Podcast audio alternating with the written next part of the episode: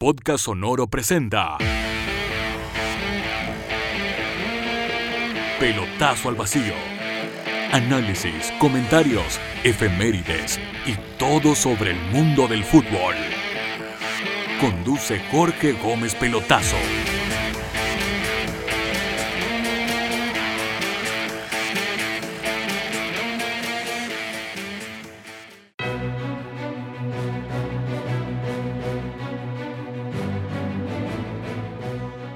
¿Cómo están? Soy Jorge Gómez Pelotazo y les doy la bienvenida a este quinto capítulo de Pelotazo al Vacío. Hoy felices, hoy con la satisfacción de haberle ganado a Paraguay.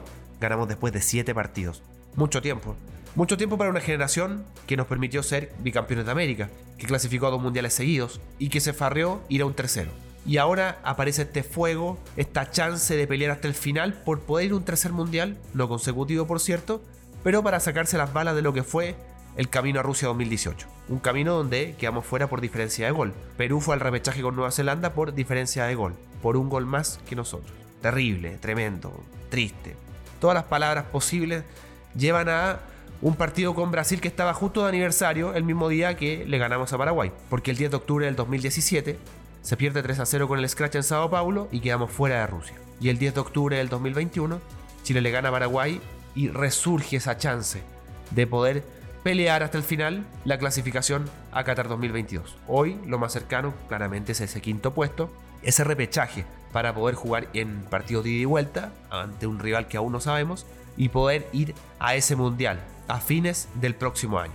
La verdad, eh, cuando uno decía, ustedes probablemente escucharon en programas de radio, de televisión, leyeron en diario que era muy difícil ir a un mundial o a este mundial, era porque el juego no te daba la ilusión porque Chile ganaba la posesión, pero una posesión que era un toque para el lado, muchas veces se daban más pases que el rival, pero pases sin sentido. No se lograba hacer daño, no anotábamos, a veces ni siquiera le pegábamos al arco. Y todo eso se borró, o todo eso se mejoró, en el partido ante la Albirroja en San Carlos de Apoquindo.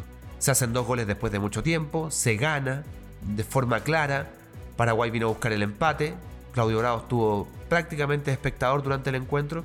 Y Anthony Silva en el primer tiempo tuvo una tajada notable a pulgar. O sea, Chile podría haber hecho tres, incluso cuatro goles. En un partido donde crece la ilusión, como les decía, porque estaba la sensación de que no se jugaba mal. Pero es difícil sostener que se juegue bien si no se gana. Porque básicamente los que son campeones, los que clasifican, los que son líderes de campeonatos, son los que ganan. Y cuando ganas es porque juegas bien. Básicamente en este deporte hay que hacer goles. Si a ti te gusta cómo se hacen esos goles, porque un equipo que se arratona todo el rato y sale de contra y hace un gol, como Palmeira llegó a la final de la Copa Libertadores, bueno, es un punto. Y otros equipos atacan, atacan, atacan, atacan y ganan. Y ninguna fórmula es perfecta, claramente no. El tema es que Chile se hizo exitoso jugando de una forma, que es al ataque, el ataque, el ataque. Y estos jugadores todavía tienen eso en la cabeza, es como el chip.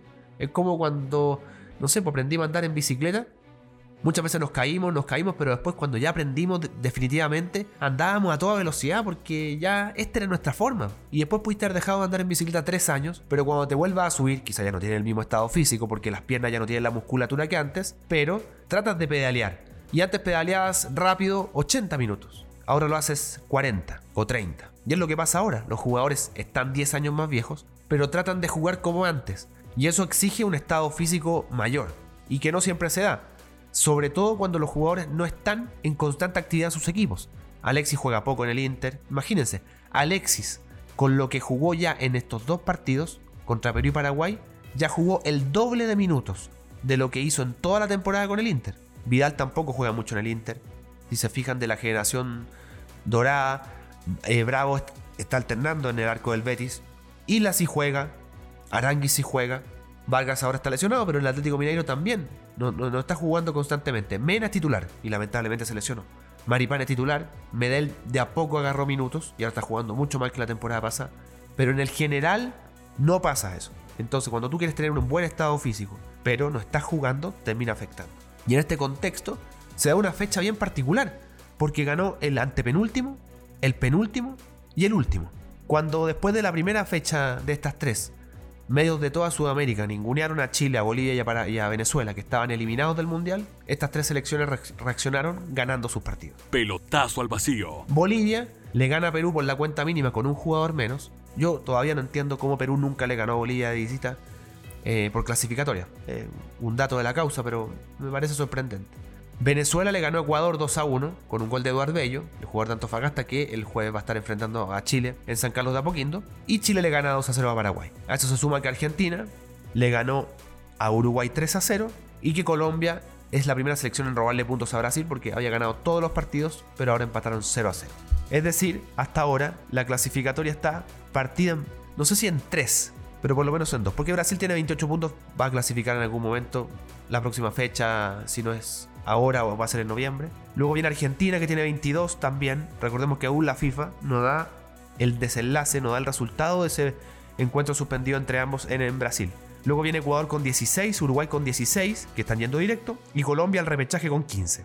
Ahí se corta la clasificación. Y hay 3 puntos de diferencia con Paraguay que tiene 12. Después Perú 11, Perú digo.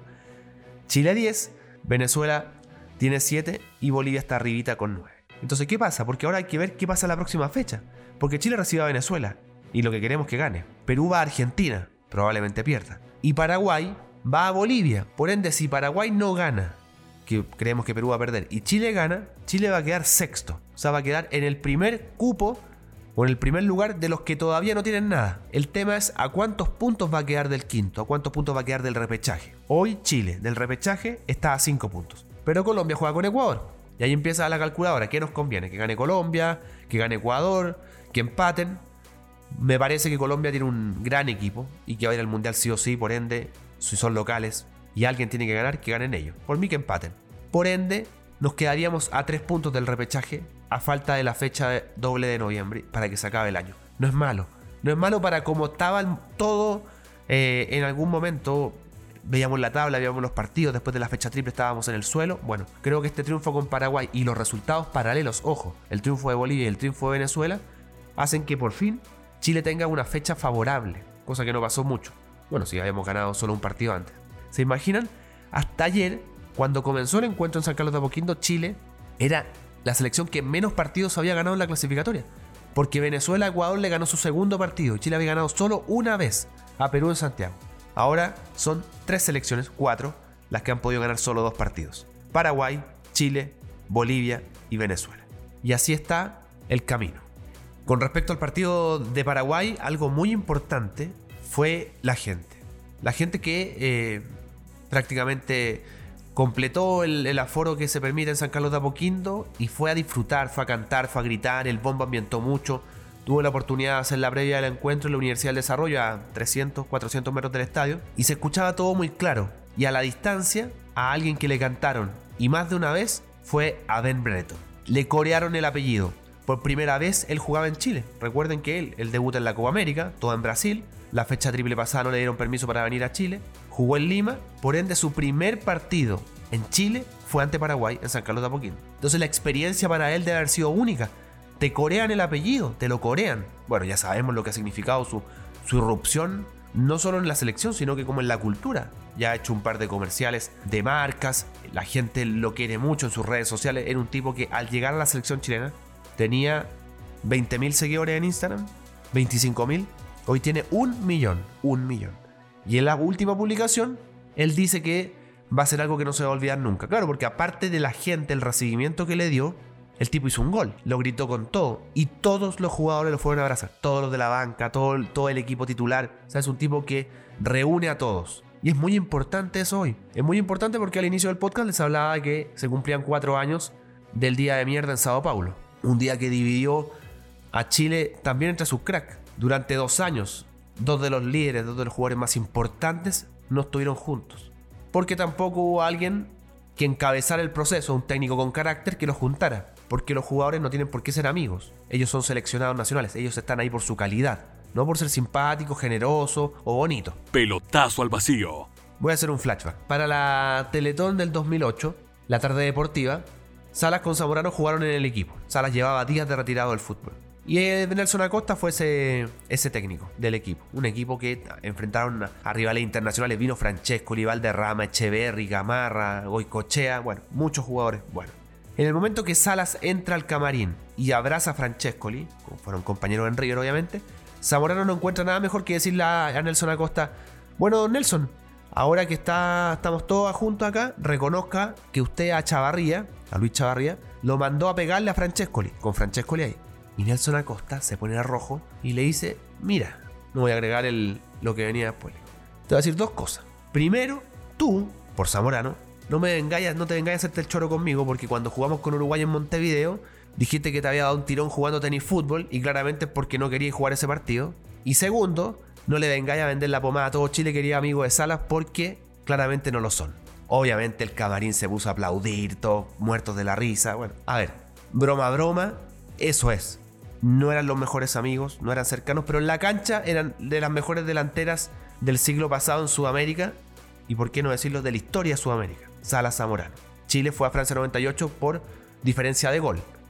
Zamorano hizo 12 goles, Salas hizo 11. Bueno, vuelvo al tema de, de Sao Paulo. Entonces, claro, no hubo un liderazgo que permitiera que Bravo, no que se arreglaran, pero que volvieran a jugar rápidamente. Y empezaron a inventar puras cosas que Bravo había jugado poco. Da lo mismo. Son jugadores tan buenos que tienen que estar. Bajo ese argumento que dio Rueda en su momento no llamar a Bravo porque había jugado poco, a Alexi no lo deberían nominado entonces, pues si jugó 72 minutos en toda la temporada, ¿por qué lo llama? Lo llama porque es un histórico, porque tiene que llamarlo. O sea, si los tipos están disponibles para jugar y no están suspendidos ni lesionados, Bravo, Isla, Medel, Mena, Aranguis, Vidal, Vargas y Sánchez tienen que estar nominados hasta que se retiren de la selección. Porque no hay otra. Porque no hay otra. Porque más encima, no hay jugadores con su experiencia, jugadores con su calidad, esperemos que en algún momento aparezcan, pero por ahora no se ven. Entonces tienen que estar, tienen que estar. Y dejar de inventar chivas para no ponerlo. Perdimos mucho tiempo.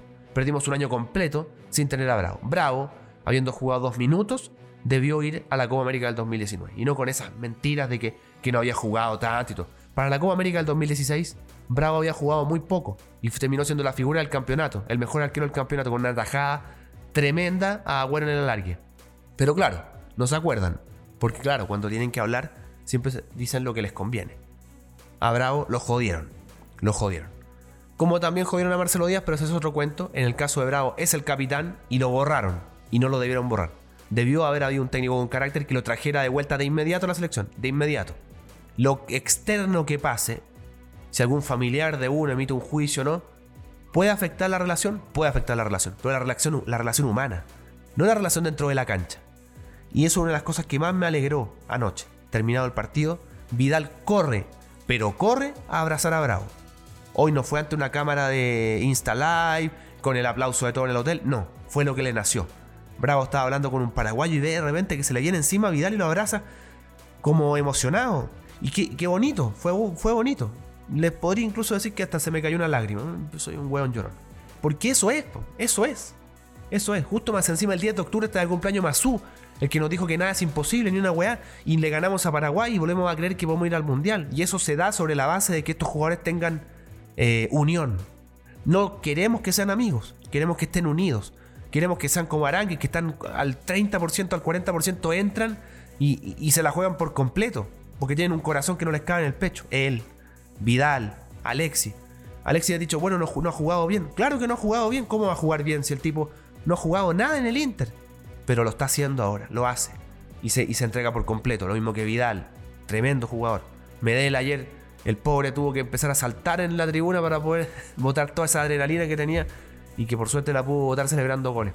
Y ahora va a volver contra Venezuela. Pero volvamos al tema principal, porque me pegué una bola, porque me caliento con el tema de Bravo, me caliento como lo, como lo sacaron de la selección. Perdimos tiempo en eso. Pero bueno. El tema de Brereton, porque la gente lo quiere. ¿Y por qué lo quiere? Para mí, Brereton es la reencarnación del Génesis. ¿Qué quiero decir con esto? Esta generación dorada se hizo exitosa a través del estado físico, a través de la entrega, a través del coraje, a través de no achicarse con nadie, de jugadores que pedían la pelota, que tuvimos la chance de ir al Maracaná a jugar con España, que era el campeón del mundo, y si les ganábamos, los eliminábamos del mundial y los eliminamos. De esos jugadores. Y Brereton nos recuerda eso. Un tipo que corre todo el partido, como corrían estos mismos bicampeones de América hace no mucho tiempo. Pide todas las pelotas, tal como lo hacían ellos. No es que ahora no lo hagan, pero lo hace todo el partido. Eran 90 minutos de partido y el tipo seguía pegando piques al vacío. Un estado físico notable. Es más joven, está claro que es más joven. Pero eso nos lleva a la nostalgia, nos lleva al inicio de esto, cuando Bielsa llega a mediados del 2007 y empieza a juntar jugadores y le saca rendimiento. Jugadores que uno creía que no le iba a dar, pero le dio rendimiento. Pelotazo al vacío. Y Brereton representa eso. Aparte, que es un tipo que viene de afuera, que eh, de inmediato se metió en este mundo, porque habla otro idioma. Pero ya, no sé, de a poco iba aprendiendo sus términos chilenos. Demostró cariño, demostró cariño. Y hoy, el país en general, nuestra cultura, vive tiempos de, de, conflicto, en algunos casos de debate, donde a algunos les cuesta tanto, tanto, tanto aceptar a los que no nacieron acá. Y sin embargo, son chilenos. O a otros que vienen de afuera y que quieren a Chile como su patria. Que no se ve tanto en el fútbol como se ve en el atletismo, en otros deportes. Donde tipos que vienen de Cuba, vienen de Venezuela, vienen de Centroamérica. Y eligen a Chile como su patria. Bueno, en el caso de Ben, él es chileno. La constitución lo declara chileno por tener parientes chilenos. Y si él habla inglés y nació en Inglaterra, bueno, ese es otro tema. Pero el tipo tiene todo el derecho, al igual que uno que nació en Arica, en Santiago, en Talcahuano, de jugar en la selección. Y él aprovechó su oportunidad.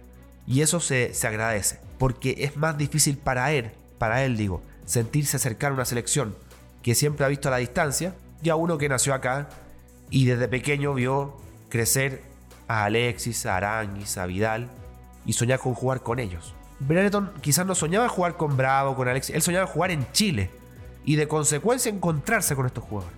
Bueno, todo confluye en esto, en que hoy sea el chileno más querido, contando todo, ¿eh? estoy hablando de música, eh, actores, eh, políticos, bueno, esos no son queridos, otros deportistas, por lejos, el chileno más querido del momento es Ben Brereton y se lo tiene muy, muy merecido porque claramente ha hecho que la gente lo quiera ha demostrado que quiere jugar por Chile, a diferencia de otros que quisimos traer y no quisieron, o otros que vinieron y se devolvieron rápido. Ha demostrado carácter, ha demostrado coraje, se ha contagiado a estos jugadores y como les digo, él nos demuestra o él nos lleva a la nostalgia, a cómo comenzó esta generación dorada, a tipo de irreverentes que querían ganarle a todos, él le quiere ganar a todos, él corre todo el partido. Eso es notable y yo creo que por eso nos enamoramos tan rápido de él, porque nos permite sentir como que vamos a volver a ese momento, sabiendo que no, claramente, pero que es posible que aparezcan jugadores como él, que corran todo el partido, que eh, quieran entregarse por completo, tal como lo hicieron estos otros que fueron bicampeones de América. Entonces que se haga, en cierto modo, se junten los eslabones. Porque, ¿qué es lo que pasa? Sentimos que cuando se retiren todos estos jugadores, los bicampeones de América, no hay nadie más y bueno, está Pulgar, que tiene una gran campaña en, Italia, está Maripán, con buena campaña en España y ahora en Francia, pero quizás no hay muchos más. Y más abajo aparecen con ganas Marcelino Núñez, Joaquín Montesino y aparece Brereton. No se sorprendan si una vez que se retiren estos bicampeones en algún partido, uno que sea, porque capaz que sean más, Brereton va a terminar siendo capitán de la selección chilena, por lo que representa, por lo que ha logrado y por cómo se lo ha ganado. Y si, como les digo yo, Él nos ha permitido acordarnos de cómo llegamos a estar donde estamos, porque así partieron los campeones de América, ganando partidos, haciendo historia, ganando de visita, corriendo todos los encuentros, como lo hace Él con un estado físico privilegiado, privilegiado. Porque Vidal tiene un estado físico privilegiado, gracias a un gran preparador físico que tiene. Pero lógicamente se cansa más rápido que antes. Brereton no se cansa. Y eso lo hace un jugador querible. Querible porque que te ganen, uno puede perder partidos, y vaya que Chile ha perdido en el último tiempo, pero que te ganen porque el otro es mejor, no porque tú no fuiste lo suficientemente eh, digno de rival. Y todas estas derrotas, todos estos empates que hemos tenido en el último tiempo, tenemos la sensación de que nos jugamos mal, pero no entra la pelota. Y con Paraguay entró. Entonces ahí está el cambio. Esperemos que esto se alargue en el tiempo, que le a ganar a Venezuela y seguir soñando con algo que es muy difícil porque estamos prácticamente obligados a sumar puntos en todos los partidos que quedan para poder ir a, Qatar. Y bueno, si pudimos hacerlo, y si más encima los resultados paralelos se están dando para que la parte de abajo empiece a cortar distancia con los que están al medio, bienvenido sea. Si todo sale bien, si todo sale bien, vamos a terminar la fecha triple sextos, a tres puntos del repechaje. Si se da eso, creo que hay esperanza de poder hacer algo más, pero con la presión de tener que ganar la mayoría de los partidos. Es, la expectativa que tenemos, son las ganas. Y bueno, bien porque anotó Brereton, como les digo, la reencarnación del Génesis. Él nos permite sentir que es posible, que es posible ir a Qatar, que es posible que aparezcan más goles, que es posible que aparezcan jugadores que hagan quizás en el eslabón siguiente a esta generación dorada. Tipos con el mismo ímpetu que tuvo Aranguis, Vidal, Medel, Sánchez, Bravo, cuando partieron. Y que ahora están juntándose con otros que tienen las mismas ganas. Ojalá lo de Breton contagie. Contagie a nuevos jugadores o a los mismos que están ahora dentro de la selección para cuando jueguen ante Venezuela, porque probablemente hayan cambios en la formación, puedan dar lo mejor, podamos ganar y seguir ahí, remando desde atrás, remando desde atrás. Soy Jorge Gómez, pelotazo, los saludo, les deseo una gran semana, ojalá que estos días de, de espera con Venezuela pasen rápido, tengo la ansiedad, me gustaría que jugáramos ya, pero todo a su tiempo, que los jugadores descansen, que entrenen, que se quieran, que se abracen, que se rían, que se relajen para entrar con Venezuela y ganar ese partido. Aquí termina el capítulo quinto de Pelotazo al Vacío. Vamos Chile. Podcast Sonoro ha presentado Pelotazo al Vacío. Quedamos al día con todo lo que necesitan saber del mundo del fútbol. Jorge Gómez Pelotazo se prepara para el próximo capítulo.